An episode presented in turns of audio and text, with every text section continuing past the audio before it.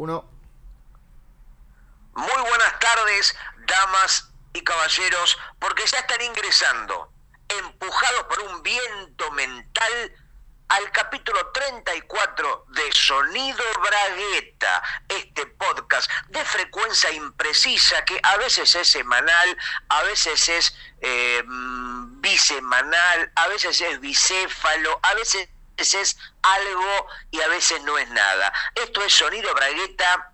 Estoy en este momento en la República Argentina, en la capital federal de Buenos Aires, y este podcast no lo hago solo, porque del otro lado está una persona humana, un mamífero, un uruguayo, que es prácticamente la misma cosa. Ese uruguayo no es negro, es uruguayo y no toma mate, pero es uruguayo y canta murga. Se trata de Ignacio Alcuri, al que le digo justamente eso, Ignacio Alcuri. Buenas tardes, Gustavo. Bueno, buenas tardes a ti porque estamos en vivo hablando entre nosotros. Buenas noches y buenos días a aquellas personas que escuchan Sonido Bragueta, servicio de compañía, el día que se les canta, el motivo por el que se les cante y en el uso horario que se les cante. Acá nosotros no no restringimos a nadie ni discriminamos a nadie porque tenemos eh, los oyentes que tenemos los atesoramos y no podemos eh, darnos el lujo de perder ni siquiera a uno. Nacho, recién dijiste buen día a ti y el a ti es una de las cosas que más me gustan y que me dan más ternura de el habla popular del pueblo uruguayo. Viste que dicen, sí, que ti eh, tal cosa, que eh, cómo andás ti, es muy de ti más que de tú. El uruguayo, sospecho que la revista Para ti quizás haya sido un invento de Uruguay. Sí, igual a mí lo que no me gustó es esa cosa de la ternura, de la condescendencia, como si fuéramos el, huerfanito que duerme al invierno, duerme en la calle. No, somos el país de enfrente que en algunas cosas estamos, incluso me arriesgaría a decir, un poquito mejor que ustedes. No, pero seguramente. En este momento creo que el país más desgraciado del universo está mejor que la República Argentina, que probablemente esté pasando por el peor momento de su... Así que no me cabe duda que Uruguay está en mejores condiciones eh, que la República Argentina. Igual, Gustavo, tengo que tranquilizarte, tengo que traerte paz, calma, porque en, siempre hablando en, este vivo, en vivo de nosotros dos, de, nuestra, nuestro diálogo y nuestra conversación, en muy pocos días todos los índices económicos, la hiperinflación, el, em, el terrorismo de Estado, el fascismo imperante, todo eso va a dejar de ser noticia en los diarios y en los televisores argentinos porque llega el momento más esperado de cada cuatro años que imagino vos como argentino que sos, estás expectante y sabés perfectamente de lo que estoy hablando. Sí, Nacho, porque el pueblo es tan obvio, digo, el pueblo, el pueblo del planeta, ¿no? Porque seguramente te referís al mundial de fútbol. Sabemos este deporte que es consumido por mucha gente, que se trata de meter goles a partir de que una pelota ingrese en un arco eh, y una persona que tiene... Con esa premisa tan estúpida se generan millones de fans, una gran industria planetaria que no se agota, porque el deporte prácticamente es siempre el mismo. Porque vos decís, bueno, por ejemplo, una película, no sé, por más que sea una garcha, los Avengers 2, los Magníficos cuatro. Por lo menos los guiones, algunas cosas cambian. Pero el fútbol es siempre igual y la gente sigue yendo. Explícame, por favor, ese fenómeno. Bueno, eh, lo, que, lo que no cambia son las reglas y lo que no cambia es que son 11 tipos de cada lado, pero cada partido es diferente. Hay partidos que salen 0 a 0, hay partidos que salen 1 a 0, hay partidos que salen 1 a 1 y algún partido cada tanto sale 2 a 0 o 2 a 1, pero hay una amplia variedad de resultados, Gustavo. Sí, pero digo, vos cuando vas al cine, se supone que no, no sabes lo que vas a ver, a menos que haya visto el tráiler que te cuentan todas las cosas que no te tienen que contar. Pero suponete que no viste el tráiler y vas a ver una película. No sabes si la pareja va a terminar besándose, no, sabes si eh, el ciego va a recuperar la vista, mm, etcétera, etcétera. Pero vos cuando vas a un partido de fútbol, sabes que uno va a meter un gol, el otro le va a meter una piedra en el ojo, eh, la policía va a tirar gases sobre la tribuna y más o menos es siempre lo mismo. No hay misterio, me parece. Bueno, el misterio puede ser justamente cuántos puntos le sacan al equipo cuyos hinchas este, rompieron los alambrados y, causaron que la policía tirara gases lacrimógenos. Sí, pero yo creo que hablando de reglamentos, deberían ser un poco más flexibles, ¿no? Donde las cada partido tenga su propio reglamento. Donde, por ejemplo, juegue, suponete, por decir, dos equipos de Uruguay. Peñarol contra Defensor. Sí. Hoy se juegan con 140 jugadores por equipo. Pero es raro. La cancha mide 24 metros de diámetro, lo que hace que estén todos muy apretados. Claro. Y se juega sin pelota, con una pelota imaginaria. Y durante 8 minutos durante ocho minutos o durante ocho días para que sea una experiencia agotadora. Un poco así, el fútbol que se convierte en una epopeya. Poner a los jugadores a prueba, porque si no cualquiera es Messi, cualquiera es Cuchufo, cualquiera es Gurruchaga. Si los tipos saben que van, corren a la pelota, meten los goles y después cobran, no sé, como 20 mil dólares por partido. Igual me, me encanta porque detrás de ese, de ese cínico de ese tipo que dice que, el fútbol no es para él, que no lo entiende, que, pide que cambien las reglas. Hay una persona que ha sabido disfrutar de encuentros futbolísticos en Uruguay, apasionado, colgado del alambrado, gritando, puteando. Yo me acuerdo. Bueno, Nacho, vos te haces el pistola, te haces el irónico, te haces el cachafaz, porque lo que pasó fue todo lo contrario, ¿no? Donde un poco como experiencia antropológica me ha llevado vos y tu padre, que sí es un verdadero desenfreno de pasión, un hombre que se le salía la saliva por los ojos, por prácticamente la policía agarrándolo entre cuatro gendarmes a tu padre, una especie de animal inconfesable.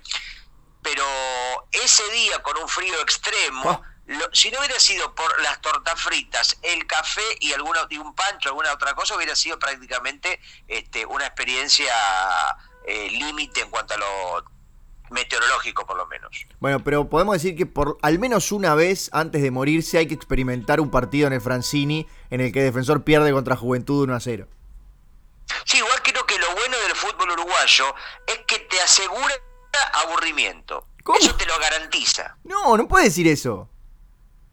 O sea, vos sabés que digamos, no, no, te, no te ilusionas, porque sabes que no va a haber emoción, que no va a haber ningún tipo de riesgo, va a haber embole, entonces eso ya está aceptado por el hincha. Igual no estamos hablando de fútbol uruguayo, te repito, Argentina, también Uruguay, van a dejar de preocuparse, en este caso Montevideo, que algunos dicen se ha convertido en Ciudad Juárez, Argentina entera que se ha convertido en la Alemania de los años 30, porque viene, comienza ahorita nomás, el Mundial de Rusia, la Copa del Mundo, eh, eh, y vamos a hablar de eso, por supuesto, en el programa de hoy. Sí, Nacho, eh, ojalá que no gane la Argentina, te lo digo siendo argentino, porque la gente se vuelve estúpida cuando el país en el que vive gana un mundial. Pierde la lucidez, empieza a caminar en cuatro patas, pierde el habla, se le olvidan palabras, pierde la memoria. Así que no me gustaría que eso le pase, que eso eh, le pase a mi país. Así que ojalá que gane su oponente Venezuela. Bien, yo recuerdo, por ejemplo, cuando terminó el Mundial del 78 y ganó Argentina por la 9 de julio, llevando a Videla en andas, en un, momento que capaz que no era el más adecuado. Efectivamente, la gente más de izquierda, la gente más trotskista, los comunistas, los montoneros, gana el Mundial Argentina y absolutamente le empiezan a prenderle velas a Videla, a Hitler, a Mussolini, se convierten en los más fachos y los más retrógrados, porque el festejo, como es una cuestión de intereses comunes, y ahí se rompen las grietas políticas, ideológicas, y todo el mundo se convierte, digamos, se vuelve a el origen del hombre, ¿no? Donde no había cultura, donde no había países y donde no había nada más que gente cagando y cogiendo entre sí. Exactamente, y sabemos que no queremos eso. Pero lo que sí queremos, aunque no te interese el fútbol como, como espectáculo en sí, yo sé que tenés una maldición que carga sobre tus hombros y que es la capacidad innata de eh, predecir los resultados deportivos. Esto es verdad. Efectivamente, Nacho, porque si vos tenés un poquito de olfato, está todo prácticamente muy predecible. Y bueno, y en este programa, en el número 34 de Sonido Bragueta, Servicio de Compañía, vamos a hacer, vamos prácticamente a arruinar a todas las casas de apuesta del mundo, porque en vivo, en nuestro vivo, vamos a llenar un fixture, una penca del Mundial, y Gustavo va a decir todos los resultados que son los que uno, en unos días se van a dar eh, en el mundo real. Sí, lo que te pido que esto dure lo menos posible, porque no quiero que se me duerma la audiencia. Así que bueno, estoy en tus manos. No, no, por supuesto. Yo te voy a. Son una serie de partidos y vos me tenés que ir dando el resultado. Supongo que en 2-3 minutos lo, resolvemos. Por ejemplo, Rusia, Arabia Saudita. Bueno, evidentemente Rusia porque tiene el favor de ser local. Claro, pero me tenés que dar el resultado exacto. Mucho más dado su favor, así que gana por 3 goles de diferencia, 4 a 1 gana Rusia. Muy bien. Eh, Egipto-Uruguay. Bueno, el primero arranca ganando Uruguay, lo que va a hacer que todo el pueblo de Uruguay se envalentone, pero le, va a durar poco la alegría. ¿Y Gana Uruguay 2 a 0, gol de Suárez y el negro Enríquez. Rusia-Egipto. Ahí le gana Egipto, o sea, ya venía Rusia, empieza ganando, pero retrocede porque le gana por un gol de Gurruchingui, le gana Egipto a Rusia. Uruguay contra Arabia Saudita. Ahí vuelve a ganar Uruguay, lo que habla de un comienzo a todas luces notable de la este, selección eh, eh, eh, eh manejada por el, director técnico. gana, vuelve, gana 4 um, menos 2, gana Uruguay. No, no existe menos 2, 0. No, 2 a 0. Bueno, pará. Uruguay-Rusia, el anfitrión y ahí gana Rusia de nuevo. Pierde Uruguay, pero le gana en un partido muy ajustado. ¿eh? Gol de Bebete de Rusia, eh, el marca el único gol del partido. Arabia Saudita, Egipto. Pero tampoco, me están nombrando los mismos países. Y porque primero juegan entre ellos, Gustavo, no tenés la menor idea de nada. Ah, yo pensé que arrancaba, pero qué poco, qué embole. Bueno, ¿qué, ¿me repetís? Arabia Saudita, Egipto. Gana Arabia Saudita. ¿Cuánto? Le gana por 6 goles de diferencia. 6 a 0. 6 a 0, o sea, el otro mete 0, ningún gol. Bien, yo te cuento cómo funciona esto, Gustavo. Ahora en la penca estoy guardando los pronósticos. Hicimos el primero de, 8 grupos que hay. Te aviso por las dudas. Sí, sí, está bien, yo confío en vos. Ah, no, no, no, te digo para que, para que, porque vos dijiste que querías hacerlo rapidito. Bueno, ya estamos en el grupo B. Marruecos, Irán. Irán a festejar porque va a ganar Irán. ¿Cuánto? 3 eh, a 2. Un partido ajustado, pero que termina sobre el último minuto, mete el gol de la victoria el seleccionado de Irán. El clásico ibérico, Portugal-España España. Portugal está pasando por un muy momento. Tiene muchos jugadores fracturados, aparte están anímicamente, vienen de la derrota en la Supercopa, así que claramente gana España 2 a 0. Muy bien. Gol de Rumenigue y Galguete. Portugal-Marruecos. Ahí se repone moralmente eh, Portugal y gana Portugal, le gana por un gol 1 a 0, gana Portugal, gol de Bien, hay un eh, pequeño dato. Vos sabés que los partidos pueden salir empatados también. Pero en este caso no va a haber empates en este mundial. Ah, está perfecto.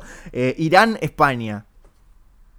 Y ahí retoma la delantera Irán por tres goles de diferencia 3 a 1. Goles de Falfala, CPT y Kinging. Bien, o sea, por dos goles de diferencia. Exacto. Irán-Portugal y ahí vuelve a ganar Irán, es lo que empieza a ser una sorpresa ya para este mundial. Eh, Irán realmente sorprende porque no tenía mucha expectativa, pero bueno, gana raspando 1 a 0. Gol de Falfal. y por último, el grupo B, España-Marruecos. Y ahí gana Marruecos y empieza a retroceder y a temer por su futuro España. Así que Marruecos gana por 5 goles contra 0. Muy mal equipo de España que empieza a temer lo peor. Esto, imagino un golpe a, por ejemplo, a nuestro amigo Aldeguer que nos está escuchando y que, que se, ese 5 a 0 le recomendamos que ni siquiera lo vea, ese día que no salga a la calle. No, no, cuando, cuando eh, quede eliminada España, las caricaturas le van a salir como el culo. Llegamos al grupo C, que tiene cuatro equipos. Perú, Sí. Dinamarca, Francia y Australia. Así que te voy a dar... Perú. Bueno, pero pará, son muchos partidos, Gustavo. Francia, Australia. Ah, pensé que jugaban todos a la vez. No, no pasa Me eso. parecía raro que tiren cuatro equipos a la cancha. Podría ser así como una especie de energía de fútbol. No, juega primero Francia con Australia. Gana Francia. ¿Cuánto? Un verdadero Tour de France por dos goles contra cero. Opa. Gol de Jean-Michel y de Jarret. Perú contra Dinamarca. Un saludo a los amigos peruanos. Sí, gana Perú. Gana Perú este, con un gol de Urtubey y el otro de Mujica. ¿Cuánto? ¿2 a 0? 2 a 0. Muy bien. Dinamarca contra Australia. Gana Australia con un gol de Mulcahy y otro de Mad Max. Francia contra Perú. Gana Perú de nuevo, que arranca con el negro Cipoletti y el otro gol lo mete el turco Polaques. Bien, hasta ahora todos los partidos de este grupo terminaron 2 a 0. Este es importante. sí. Sí, una coincidencia. Ah, eh, está bien, vos ves el futuro y sabés que va a terminar así. Dinamarca contra Sí, sí, sí, Francia. no, no es que está armado, es una cuestión así de casualidades numerísticas. Claro, Dinamarca, Francia. Gana Dinamarca, gana Dinamarca 7 contra 3. Qué lindo partido para ver. Australia, Perú. Gana Australia y lamento que Perú se quede afuera porque los hermanos latinoamericanos son mejores que los hermanos europeos. Así que este gana eh, ¿quién dije Australia? Sí, los hermanos europeos de Australia. Exactamente. ¿Y cómo salen? Sí. ¿Cómo salen? Eh, salen 1 a 0. Muy bien. Gana eh, el que metió el 1. Por supuesto, y de esa forma llegamos al final del grupo C y pasamos al cuarto grupo, que es Atención. Es el, que- es el grupo en el que está Argentina y que arranca jugando contra Islandia. Gana Argentina con gol de Mascherano y de Cura Agüero. 2 a 0. Croacia contra Nigeria. Gana Croacia con 3 goles contra 0. Goles de Rufel, Rummenigge y Rusconi. Importante. Argentina de nuevo, esta vez contra Croacia. Gana Croacia contra Argentina. Argentina empieza a temer su futuro. Gana Croacia 5 contra 3. Uh. Ahora juegan Nigeria versus Islandia. Gana Islandia. Gana Islandia por 7 contra 2.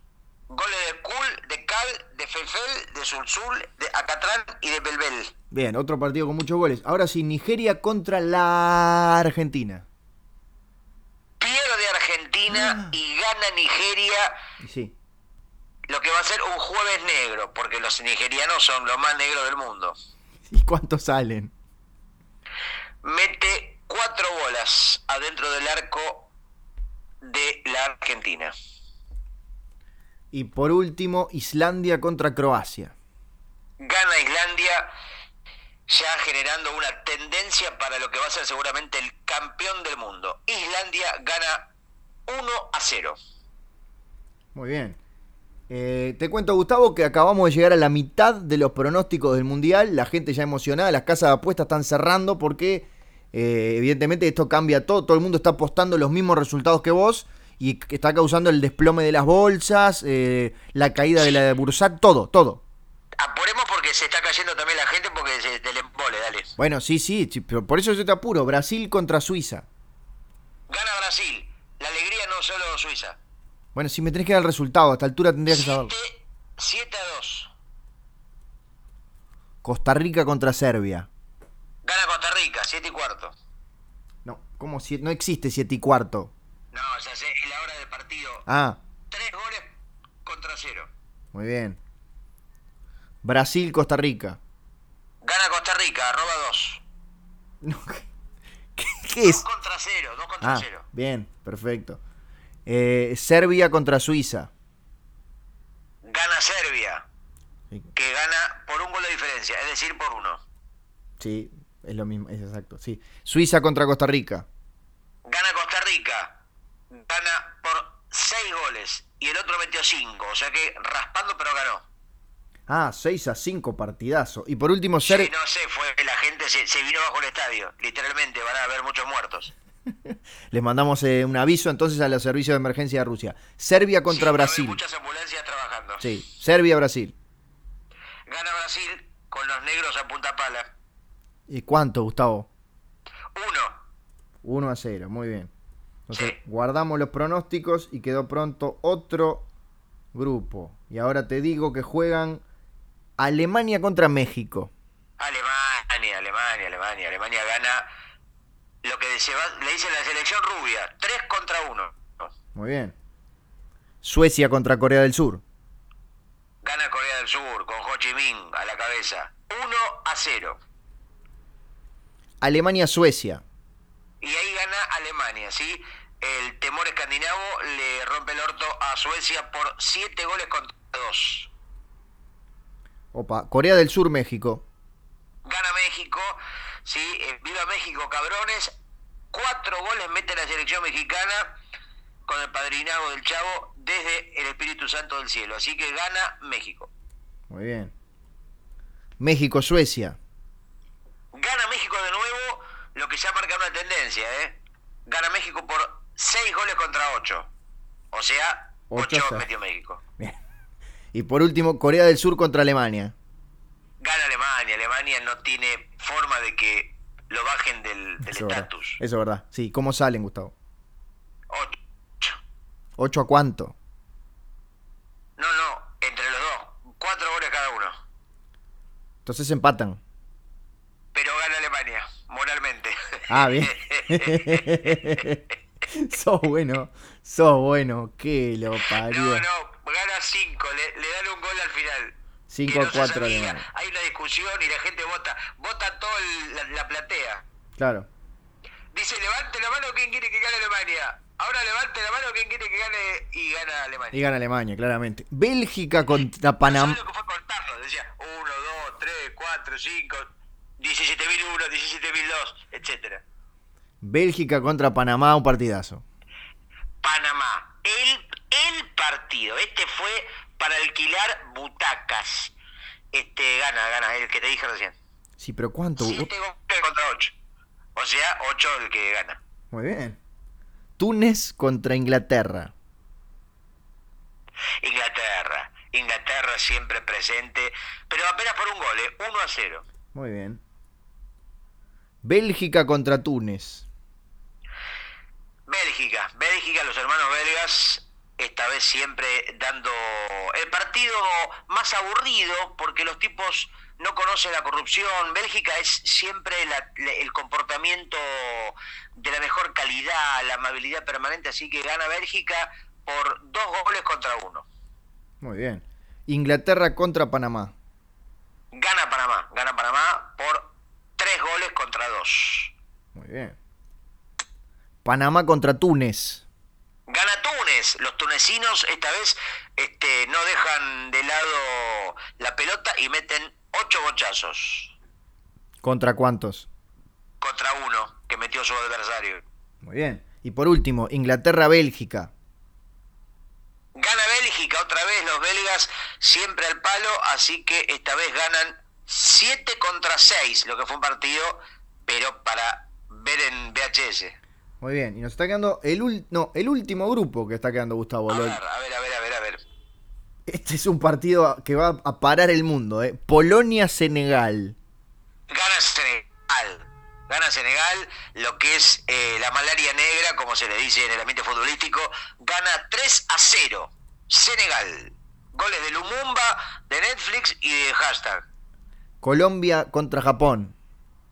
Gana Japón, gana Japón, que es una potencia futbolística. Aparte, vienen los, los jugadores con muchos implementos robóticos. ¿sí? Así que no lo pueden bajar. Le pegan patadas y los tipos son como bajar a Terminator. 7 contra 2. Opa. Muy bien. Polonia contra Colombia. Gana Colombia, ga- gana Colombia. Ojalá que llueva café y ojalá que lluevan goles, porque hay garantía de bocha. Así que ganan por 3 contra 0. Muy bien. Japón contra Senegal. Gana Japón de nuevo, eh, así que les gana por ocho goles contra uno, que los senegaleses ya están destruidos anímicamente. Y ahora Senegal contra Colombia. Gana Colombia de nuevo, ¿sí? Este, gana, gana por dos contra uno. Muy bien. Y el último, el último partido que nos queda que es Japón contra Polonia. Gana Japón, gana Japón que es irreductible. 1 a 0. Breve pero contundente. Como la mía. Eh, quedó entonces, quedó la penca pronta y le decimos a la gente de todo el mundo que, que por lo menos la primera fase del Mundial no tiene ni gracia porque les adelantamos cómo van a salir los partidos. ¿Y quién gana el Mundial finalmente? Bueno. ¿Cómo, sale? No, y después se dan unos cruzamientos y unas cosas que ahora no las, no las tenemos. Ah, yo pensé que ya eh, de toda esta ecuación salía el ganador. No, de toda esta ecuación clasifican 16 equipos y se empiezan a eliminar. ¿No puede haber varios ganadores o siempre hay, no hay por ejemplo casos de un empate? Pero qué, qué sos, el hermano de Mafalda, no, tiene que ganar uno. Pero eh, me parece muy injusto para los otros equipos. Sí, ya, sí, justamente lo que decía el hermano de Mafalda, el otro para qué juega. Sí, pero claro, no puede, por ejemplo, bueno, por este año van a ganar todos. ¿Y sabés lo que se generaría? Un amor entre países. Se acaban las guerras. No, eh, yo no creo, la verdad, ese mundo idílico que soñaba, yo creo que si dicen que ganan todos, eh, comienzan cuatro guerras mundiales al mismo tiempo, más o menos. Y sería más divertido. Hay, muchas, hay muchos humanos al pedo en el planeta. No, no, eso seguro, pero está, quiero aclarar que Sonido Bragueta no está a favor de la eugenesia, ni de cualquier tipo de exterminación racial, ni disminución violenta de la cantidad de personas en el mundo. Nacho, ¿y para vos quién va a ganar el Mundial? Vos que tenés como una especie de ya de conocimiento del tema. Y para mí lo gana Uruguay, claramente. Pero vos sos un demagogo, tribunero y paupérrimo. Vos, obviamente, que esperaba otra cosa. Ahora, que me digas, no me menciones a tu propio país. Bueno, perdón. Y si yo hice todos los cálculos, me leí todos los diarios, analicé todo objetivamente y llegué a la conclusión de que casualmente mi país es el que va a salir campeón, ¿qué hago? ¿Te miento? ¿Pero lo hablas desde un deseo o desde algo con probabilidades ciertas? No, no, probabilidades ciertas. Uruguay va a salir campeón en Rusia. ¿Es verdad que se dice que están llevando abortos secos para arrojar de la tribuna al equipo contrario? eh, se hablaba de eso y teníamos la, la, esperanza de cruzarnos con Argentina en cuartos de final y poder arrojárselos. Porque el, el aborto, el feto seco se pone bien duro y te digo, te pegan un abortazo y es como que te pegan, te, se te cae un piano de un quinto piso. Es pedregullo, es una cosa jodida.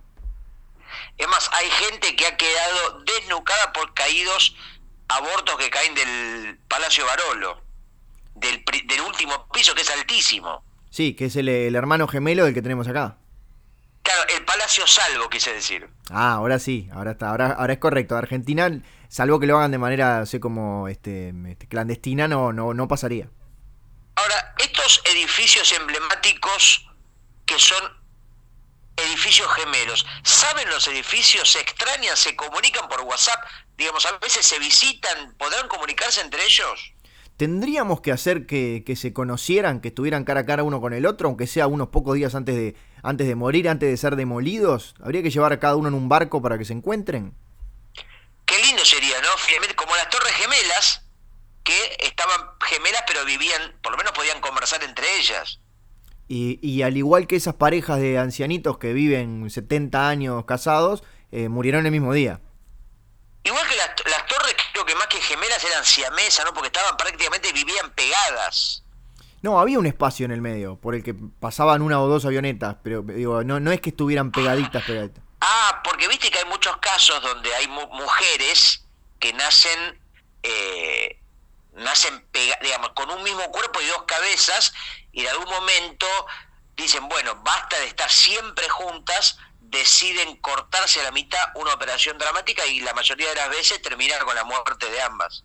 Sí, es, es muy divertido, así como lo contaste, divertidísimo, pero es cierto. No, no es divertido, estoy hablando de un retrato dramático de una situación que tiene que ver con, eh, bueno, cuestiones naturales y eh, desastres de la naturaleza. La naturaleza es muy injusta. Ahora, Gustavo, ¿vos qué preferirías?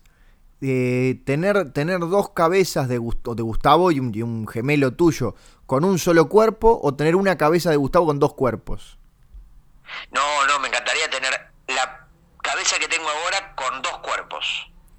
Pero que sean diferentes, que pueda elegir. Si fueran dos cuerpos iguales sería un embole. Pero ¿cómo elegir? Pero digo, dos cuerpos que están pegados uno al otro. Pero digo, uno muy musculoso y uno gordo, como el que tengo, como uno, eh, uno muy logrado y uno muy hecho mierda. Pero ¿y qué, cuál sería la capacidad de elección si los tenés a los dos pegados? Y un día uso uno y el otro dejo colgando y el otro día uso el otro y así. Está, pero si salís a correr tenés que arrastrar al gordo. Y, pero el se la rebanca. Claro, como que lo llevas al hombro. Claro, claro. Y, digamos, este, al otro día dejas descansar al musculoso y usas al gordo. está bien, no te... Nacho, una curiosidad que tiene que ver con lo futbolístico, porque estoy acá mirando una caja de Cromi que se llama Juego de Naipes Superhéroes Match 4. Sí, ¿cómo no? ¿De dónde salió eso? eh, atrás dice, ¿sabes qué es el Cromi Club? El Hombre Araña también llegó, no sé qué. Y son superhéroes. Acá la tengo la antorcha humana, el profesor Javier, surfista de plata, Wolverine, Ángel, hombre de acero, hombre de piedra, etcétera. Tienen, dice la altura, dice el peso, dice la fuerza que tiene. Peleas ganadas, y velocidad. ¿Cómo que las cosas tantas peleas ganadas? Esto es incomprobable. Y no, y tenés que tener todos los cómics y lo vas contando. Pero para mí que hay 400. ¿Quién se va a tomar el trabajo de revisar todas las historietas y contar? Es imposible. Y la, la mayoría, el número que más se repetía era 816. Mira, por ejemplo, Ángel, que creo que es de X-Men, dice peleas ganadas 876. El, ahora, fíjate que loco esto. Eh, el profesor Javier, que está en silla de ruedas, dice peleas ganadas 915. 915, sí, señor. Aún estando en silla de ruedas. Y bueno, sí, pero tiene los poderes mentales. Pará, dice Wolverine ganó 805, menos que Javier. Pero arrancó después. Eh, la Mujer Invisible ganó 873. Sí, señor. Más o menos todo. mira, eh, Hombre de Hielo ganó 936, Coloso ganó 915, igual cantidad que profesor Javier. Los dos 915. Qué loco, ¿no? Sí, a ver quién ganó más. 800. Hasta ahora Hulk con 997. Sí, señor. Uy, acá hay uno que se llama Loki. Sí. ¿Sabes cuántas peleas ganadas tiene Loki? Una. Cinco. Cinco. Un desastre. Sí, los villanos siempre tenían menos de 10.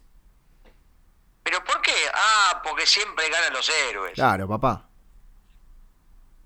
Uy, acá hay uno. Calavera Roja, ¿sabes cuántas ganó? Siete. Tres. Y sí, poquito. Máximo. Y porque son malos. Tiene una cara de terror, pero no asusta a nadie. Porque son malos, Gustavo. Uy, escucha este, Duende Verde. Peleas ganadas, dos. Sí. Uy, mira qué buen nombre. Dormammu. ¿Cómo no? O Dormammu. Dormammu. Peleas ganadas, dos. Sí, sí, los malos siempre eran menos de 10. Bueno, y acá entre todas estas tarjetas hay una que es roja, como si fuera de referir, una tarjeta roja, no sé, para cuando se porta mal, le pones una tarjeta como un árbitro de superhéroes. Y hay una amarilla también. La amarilla debe estar por acá, no la veo, pero debe andar por acá. En mis tiempos, cuando jugábamos eso, amarilla era una de arriba y roja era dos de abajo.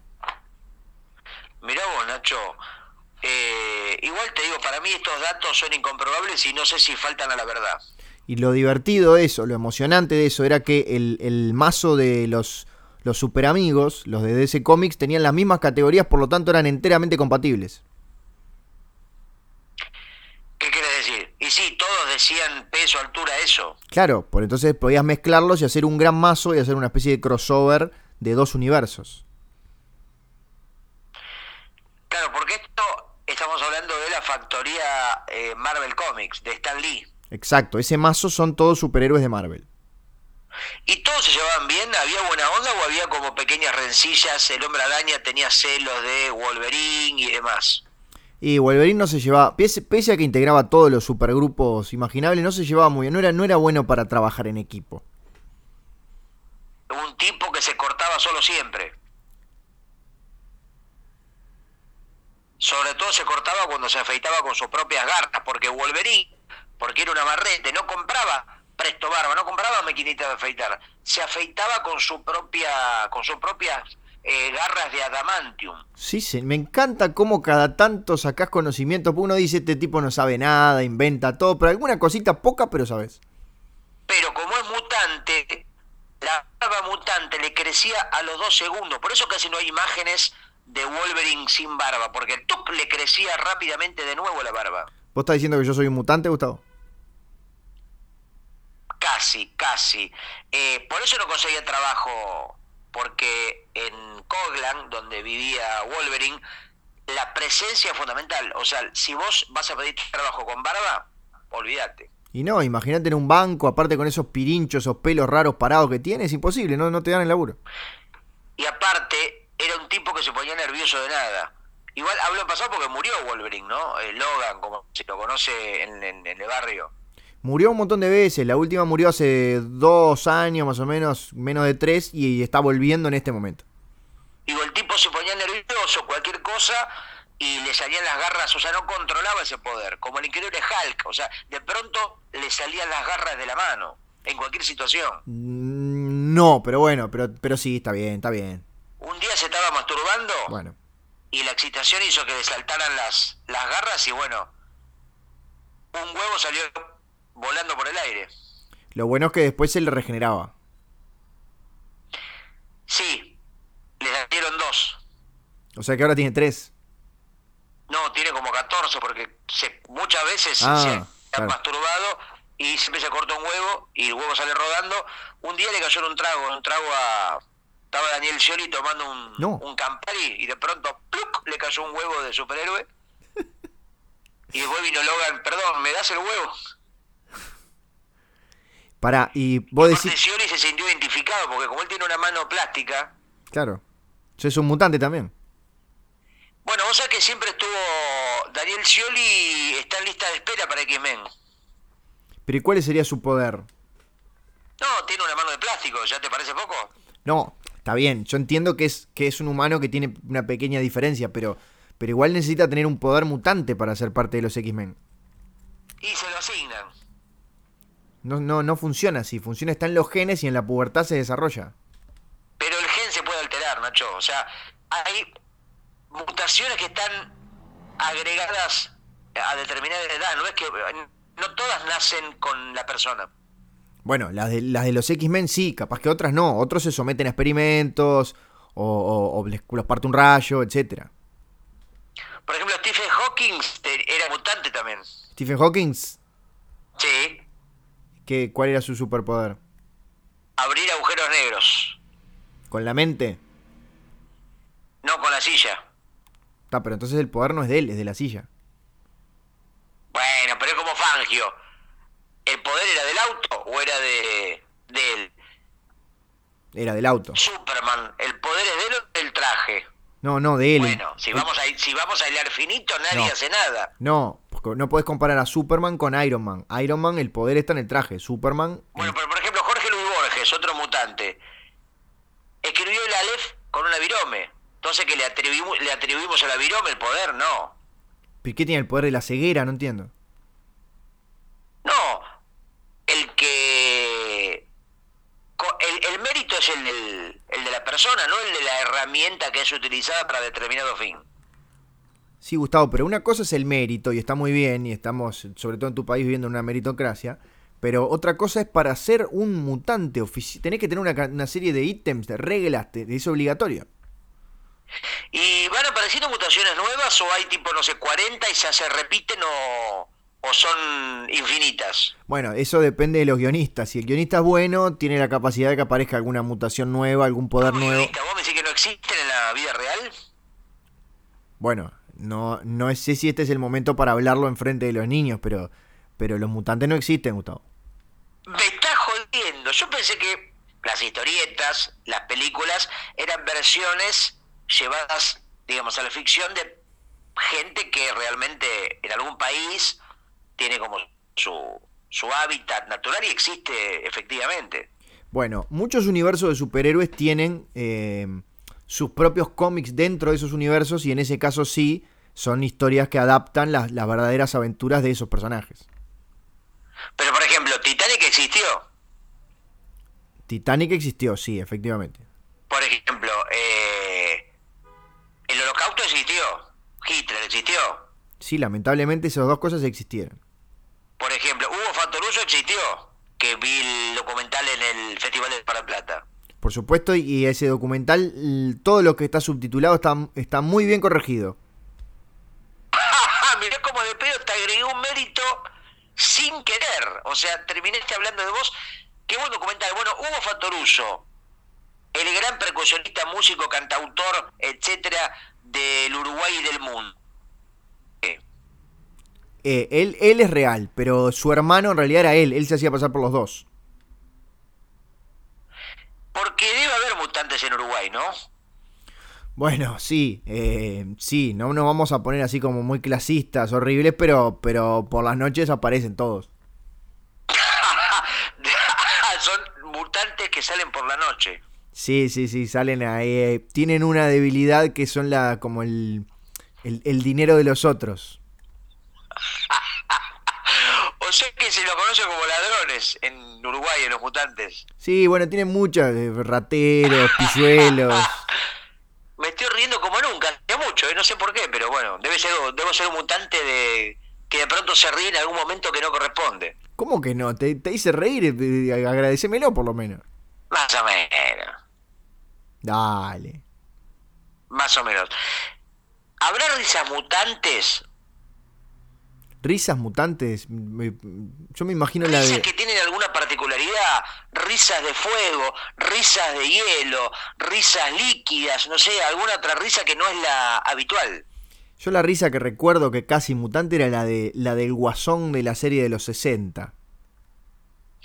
Eh, ¿Cómo era? A ver, ¿la podés hacer? ¿La podés interpretar?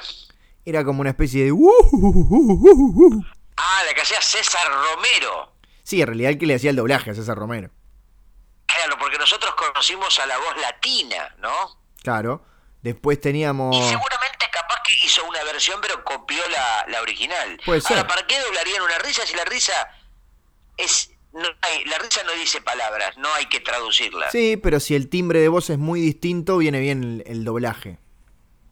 Nacho, hablando de doblajes, cuando por ejemplo, imagínate que vos sos un locutor, un artista de doblaje, ¿no? Sí, lo soy, sí, dime y te traen una película de, de Tim Burton, no sé, por ejemplo, El jinete sin cabeza o Los perros más locos del mundo, lo que sea. Y pronto vos doblás a los actores y hay un perro que ladra. ¿Lo tenés que doblar también o dejan la voz original?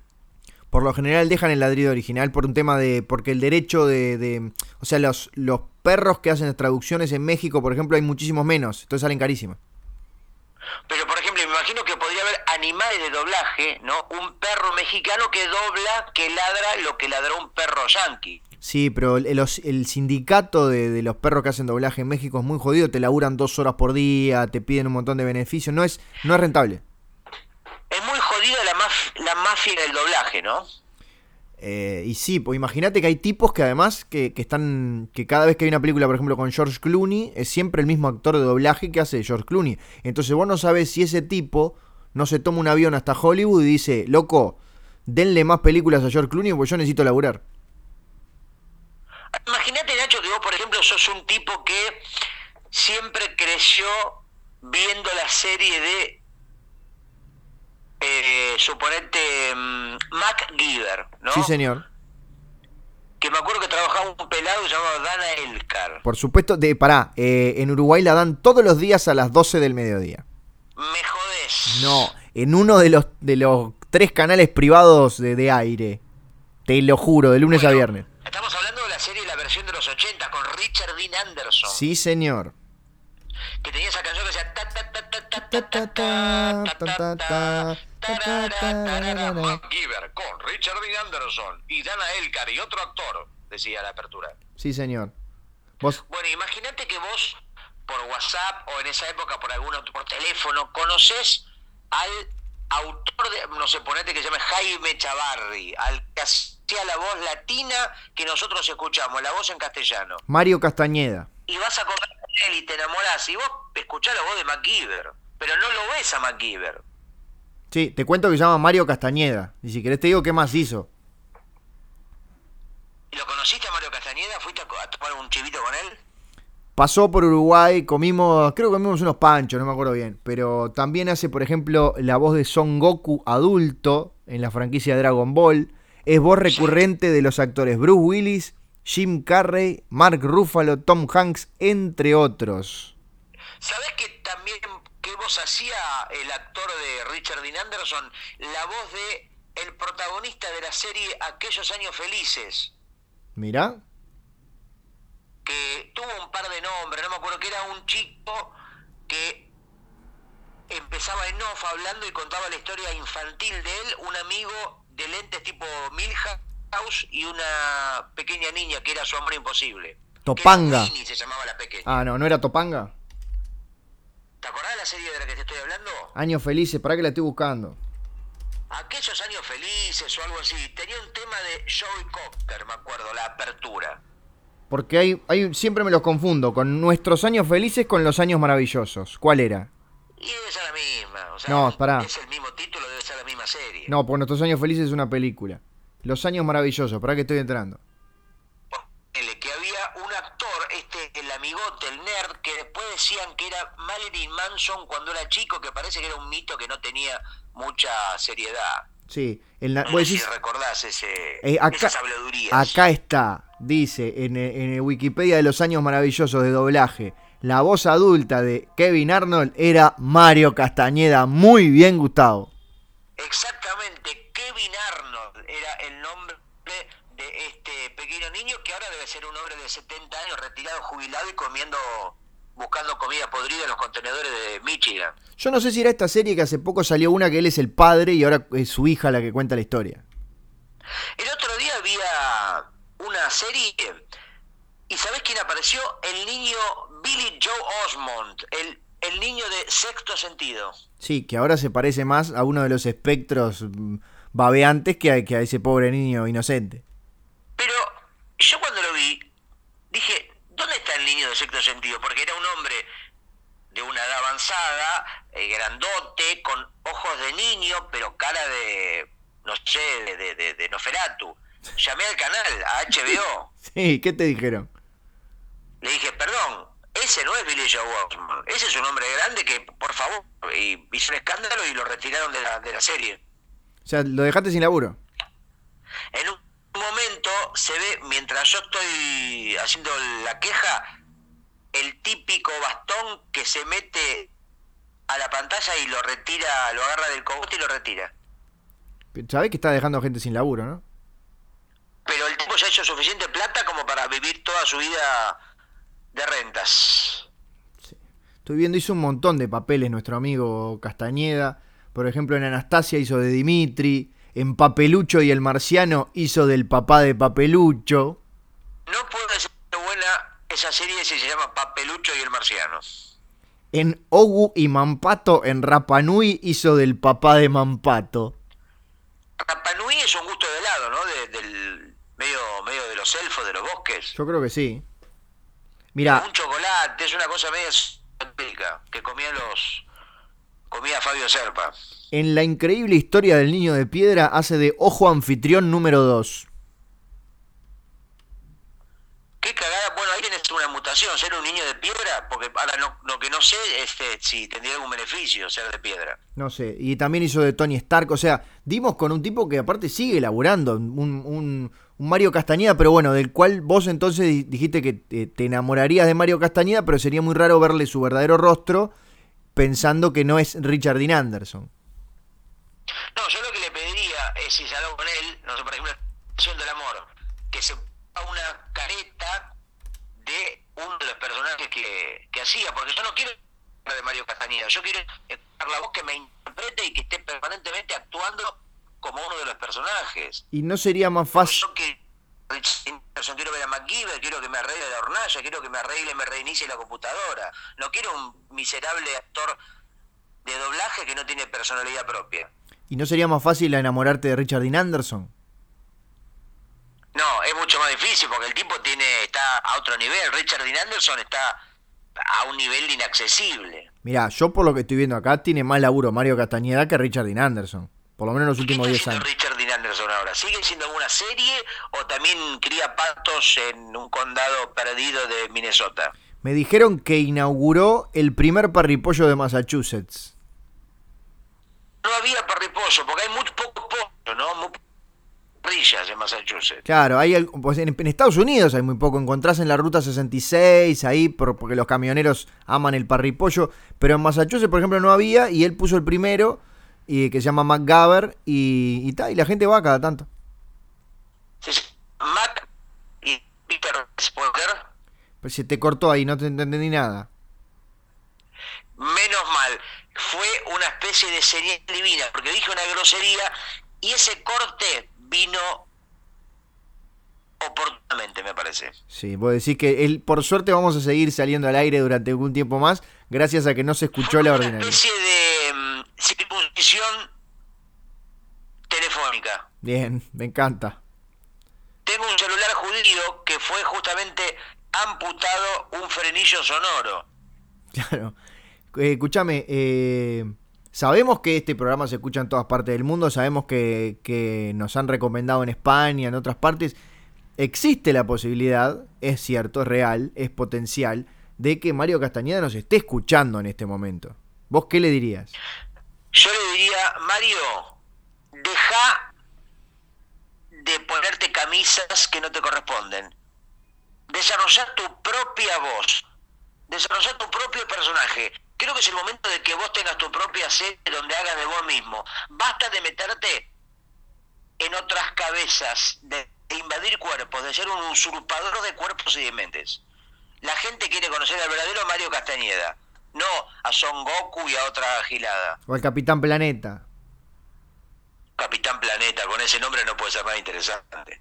Y no, aparte te acordás que era como esa cosa que bueno, en aquel momento eh, era bien al pedo porque el mundo no se estaba terminando, ahora sabemos que sí, pero que se unían los elementos y el corazón y luchaban contra la contaminación y todo eso. Pero ya un nombre que es tan gigantesco no puede ser interesante. O sea, Capitán Planeta, un tipo que maneja todo el tiempo y todo el espacio y todo el mundo. Es como un personaje que se llame Superman, digamos, el tipo que tiene los poderes gigantes. ¿Qué carajo puede ser de interesante? Nada. Bueno, lo interesante son las historias, no los poderes, Gustavo. Volvemos a lo mismo en vez un personaje que se llame eh, el ciruja Atilio, que es un tipo que está descalzo y come gusanos, es mucho más interesante que un tipo que se llame el capitán del tiempo. Capitán Planeta en una aventura después de que se pone el sol combatiendo la polución nocturna. Ay, tiemblo. Bueno, pero puede ser interesante. ¿Querés que aplaude encima? ¿Me quería bajar un mensaje ecológico? No que soy estoy en contra de la, de la ecología. ¿Cómo podés estar en contra de la ecología? Sí, yo, para mí, la ecología no hizo otra cosa que arruinar el planeta Tierra. No, al revés, la contaminación lo está arruinando. No, porque la naturaleza, el estado normal del planeta es el caos. Sí. Es la mugre, la invasión, la contaminación, la para, eh, todo lo, malo. Eso es lo natural. Cuando vos querés curar eso, estás desnaturalizando a la Tierra. Bueno, hay una cosa que es cierta. En el momento en que toda esta contaminación, todas estas explosiones, toda esta maldad, todo este macrismo destruyan el planeta, eh, perdón, perdón, destruyan justamente la especie humana, 100 años después el planeta vuelve a renacer como si nunca hubiéramos pasado por aquí. Viste, Nacho, que hablando de ecología, de polución, de futuro, hay una isla de plástico. ¿Del hombre plástico, decís? No, una isla, una isla que se generó, no me acuerdo en qué océano, en qué parte del, del planeta, de las ondas marítimas, los vientos, las corrientes, se dice del mar, van las corrientes. circular basura, botellas y un montón de plástico que durante años la gente tira, se van acumulando y generan una gran isla, pero de casi como un país entero de, plástico, que incluso un disco de gorilas que se llama Plastic Beach. ¿Y, por, y ese puede visitar? ¿Hay, ¿Hay tours? ¿Cómo es la cosa? Se puede visitar todo de plástico, o sea, hay eh, gente de plástico, hay de plástico, eh, la plata es de plástico, todo es de plástico. Y por ejemplo, hay, hay diferentes zonas, por ejemplo, puede ir al, al barrio Tupperware o a otro de nylon. Por supuesto, y vos te tomás un café y es plástico líquido, o sea, es todo es muy feo, ¿no? Y aparte es bastante agresivo para la salud. Vos tenés que estar poco tiempo porque si vos estás más de dos días, te convertís en una persona de plástico también. ¿Y entonces para qué vas? ¿Por, por novelero nomás? No, vas porque es una es algo único en el mundo. Lo que pasa es que, por supuesto, tiene sus peligros. Vos podés como estar abajo del agua. Si estás más de medio, te, te ahogás. Sí, pero la isla Gorriti también es única en el mundo. Prefiero ir ahí que ir a la isla de plástico. La isla Gorriti, que son todos policías. No, es la que está frente a Punta del Este. Isla Gorriti se llama, qué buen nombre para isla. Isla Gorriti o Isla de Gorriti, pero se llama así. ¿Y qué particularidad tiene? Nada, pero la cantidad de árboles que tiene, o de, de palmeras o de pasto, es, es diferente a cualquier otra isla del mundo, así que es única también. Pero ¿por qué no le pusieron Arboleda en vez de Isla Gorriti? El nombre tiene que un poco representar su mayor atracción. Argentina, ¿qué quiere decir entonces? Argentina quiere decir choripán y cocaína. ¿En qué idioma? En guaraní, Ah, que es el idioma primigenio. Luego se fue como cambiando. Bueno, sabes que la cultura está en permanente movimiento. Seguro. ¿Y Uruguay, por ejemplo, qué significa entonces? Uruguay quiere decir negro rompebolas. También en guaraní, porque supongo que era lo mismo. No, no, no, uruguayo. Porque Ah, bueno. vos sabés cómo es el origen de la murga. No, no tengo idea. Bueno, había unos negros que tenían las bolas muy grandes. Es una tribu de uruguayos con una enfermedad que eran unas bolas de madera, le salían como bolas de madera entre, debajo del pito, ¿no? Ajá. Y cuando iban caminando, las bolas se chocaban entre sí, como el tiquitaca. Sí. Entonces, ese movimiento un poco generó el candombe. No la murga, el candombe. Y la murga vino después, cuando vino un musicólogo y empezó a tocar los huevos de las bolas de los negros de otra manera, con otro tiempo, con otro tempo. Gustavo, Sí, Nacho, ¿cómo te va? Gustavo. Sí, Nacho, ¿cómo te va? Como quien no quiere la cosa, estamos llegando al final de este programa 34 de Sonido Bragueta, Pero Servicio si de hace un Compañía. minuto que estamos hablando. 50. Ya hace tanto tiempo que estamos haciendo esta audición. 57 minutos. Ah, pero ¿qué te parió? Mi vieja, a la cual le mandamos un saludo. No, no dije quién te parió. Ah, dije perdón. ¿Qué te parió? Que es una expresión como de, como, como de sorpresa, como diciendo cáspita, como diciendo, no sé, eh, Muy bien. bungalow, Asperger, sapristi. Gustavo, eh, te dejo que sigas jugando con tus cartas de los superhéroes. Espero poder, este... No, ya veo que no deben ser tuyas, debe ser algún vecino, alguna cosa así. Pues no te veo juntando cartas de los... Altura 7 metros, cantidad de orgasmos 7, axilas chupadas 130. Profesor Javier, pitos lamidos 14, ojetes limpiados, el del mismo, 1. tengo por acá, antorcha humana, se quemó con la pava 10.000 veces. Enano que se garchó, 14. Peso de su grande, un kilo. ¡Epa! Tengo también a Ojo de Halcón, Sí, señor. altura 2 metros. Cantidad de zungas que usa por verano, 14. Cantidad de culos que ve 8 y sigue. Podés despedirte de nuestros oyentes, Gustavo. Chao, oyentes. Ah, era cortito. Bueno, eh, me Sí, sí, cortito, porque a veces la síntesis perfecto. Yo también me despido y cuando ganen todas las pencas los que nos están escuchando, esperamos que nos den o por lo menos un poquito del premio. Así que hasta el próximo programa. Adiós.